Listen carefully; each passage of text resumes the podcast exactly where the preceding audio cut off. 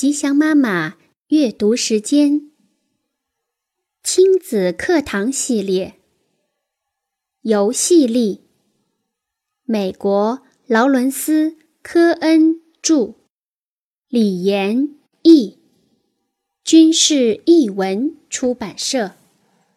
第四章：培养孩子的自信、力量感和无力感。力量之屋是一个运用身体对抗游戏来提升自信的例子。遗憾的是，我们很少看到孩子有这样的特质。我们更常看到的是恐惧、胆小或是受惊的孩子。他们不敢把心里的话说出来，甚至不敢有自己的想法。我也会看到很多做事鲁莽。虚张声势、崇尚暴力、自以为是的孩子，这些都不是真正的自信。什么是真正的力量？为什么它如此稀有难寻？答案要归咎于我们这个社会。我们成人对力量的看法本来就矛盾重重。我们追求它，崇拜它。但又极度不信任他，尤其在儿童教育上常常自相矛盾。我们为所谓的表现好而喝彩，例如孩子为朋友挺身而出，反抗权威；但我们绝不希望孩子反抗的是我们。我们希望他们能坚持主见，具有权威，但又不要固执。不要盛气凌人。我们欣赏他们的强健体魄，但对欺负人的行为又从不姑息。雪上加霜的是，一般人都指责母亲给了孩子过多的力量，他们对子女溺爱有加而管教不够。与此同时，力量培养。又是心理学所极力倡导的口号。它的意思是，孩子应该被赋予更多的力量。力量这个词可以有广泛的含义。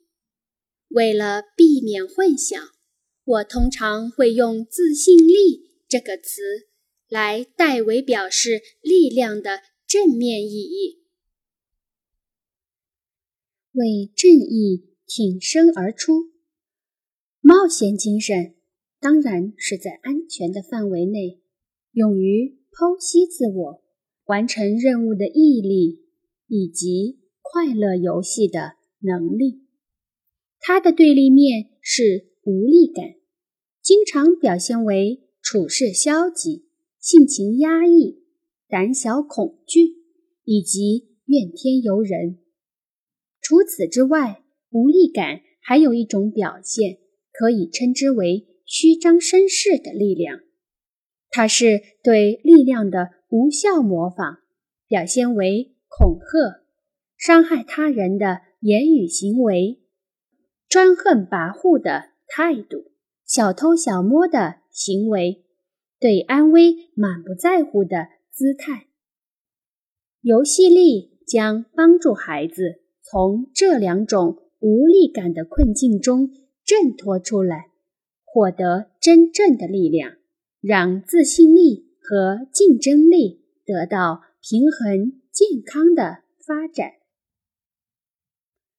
幸运的是，天然的发育过程有利于大部分孩子在适应这个世界的经历中获得一波又一波积极的力量感。第一波自信力来自孩子在刚刚出生时获取基本生存需要的能力，他们凭借着弱小可爱和楚楚动人的样子，就足以从照料者那里换取可口的食物、安全的庇护以及无私的爱心和关怀，由此。婴儿获得了对于这个世界最初的信心。我一哭就能得到奶，我一笑就有人跟着笑。然而，同样是不可避免的，挫折和失望也开始出现了。我哭，没有人过来；我继续哭，还是没人过来；我笑，同样没有人理我。我想要某样东西，他也没有出现。妈妈想要的和我想要的不一样。一点点挫折对于孩子的成长是必要的。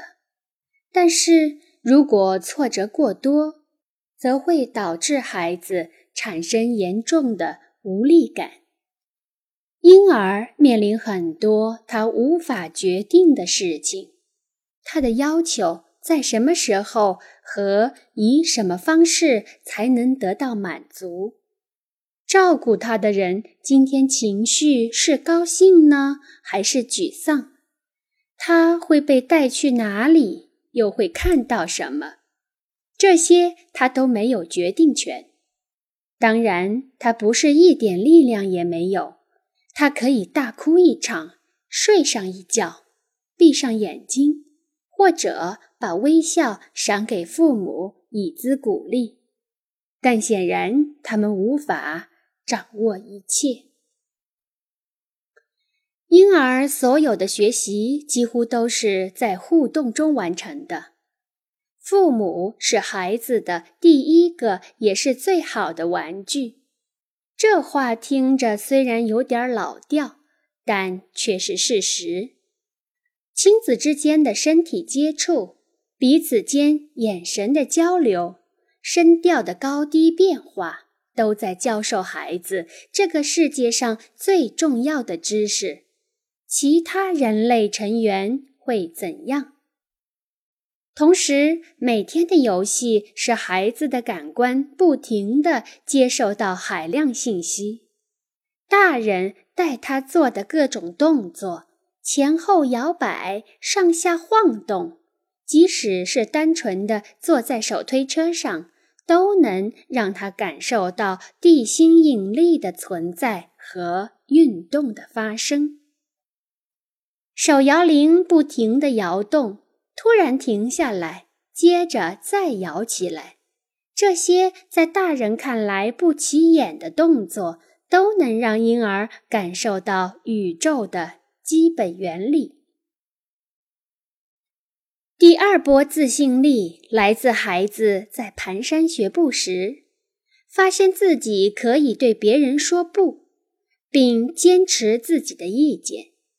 意识到自己是个独立的生命个体，如果这种力量感得到尊重，受到爱的约束，而非被权威镇压，那么成长中的孩子就可以维护他的自我认同，而不会伤害任何人，包括他自己。孩子会以惊人的速度学习新东西。使自己融入世界。只要仔细观察学步的孩子在游戏店或者攀爬设施上忙碌而专注的样子，你就会看到他们每分每秒都在发展自信力和竞争力。对于这种日渐成长的独立和坚持。有些父母心存疑虑，甚至为之恐惧，因此他们可能会采取高压手段设服孩子的心灵。有关虐待儿童的研究一致发现，孩子长到十八个月至两岁时，人身虐待的案例即大幅上升。而这时，其实正是孩子开始产生独立意志的时期。成人之所以使用暴力，是因为他们把孩子身上冒出来的任性行为看成了无理挑衅和故意作对，而没意识到它也是迈向独立意志的积极动力。于是。他们认为从重处罚是必须的，暴力管教是必要的。这个极端当然不对，但是另一个极端也不可行。如果父母不设置任何界限，孩子的无法无天会让他自己觉得失控，进而感到茫然，最终造成另一类无力感。这一点我们前面已经提过。平衡的做法是承认乃至欣赏孩子身上出现的这种独立性。同时又清楚地告诉孩子他的界限在哪里，怎么做才是安全的。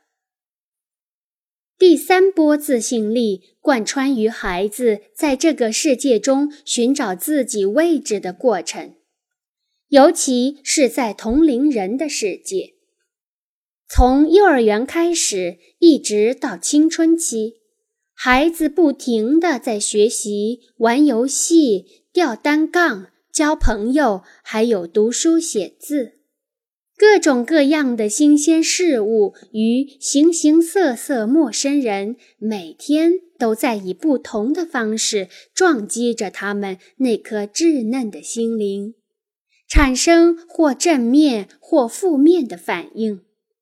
有的信心日益增长，有的意志日渐消沉。有些孩子在乎输赢，情绪浮动很大。进入学校之后，所有的孩子都会经历挫折，可能是因为算术题太难，也可能是很难融入团体。青春期阶段，孩子在青少年文化的巨大影响下，自信力的成长也会呈现出两种极端方式。他们听的音乐、穿的服装吓着了父母，但他们真的是在显示自己的与众不同吗？还是只不过傻乎乎的做了时尚界和娱乐业的跟班？在孩子努力获得自信心和自我肯定的过程当中，他们也会经历一些挫折。在这个时候，无力感会悄悄地潜入。如果不能像哥哥姐姐或是伙伴们那样把事情做好，他们也会有挫折感。他们被批评、被处罚、被评分，觉得自己成了一个教育对象。他们被灌输什么是恰当的行为举止。外表怎么看起来才合适？应该买些什么？他们觉得自己总做不好。这些沉淀下来的各种感受不断发酵作用，久而久之，孩子就落进了无力的泥淖当中。不是消极的躲进自我隔绝的小楼里，就是爬到进攻他人的城垛上。游戏力在培养孩子自信、消除无力感上的独特方式，可以帮助父母和孩子共同成长。不可避免的，每个人的童年都会经历一些坎坷，产生一些消沉、无力的负面情绪，这不足为怪。教育的意义在于能够帮助孩子战胜这些负面情绪。使他们逐渐培养起自信力和竞争力，这也是游戏力的价值所在。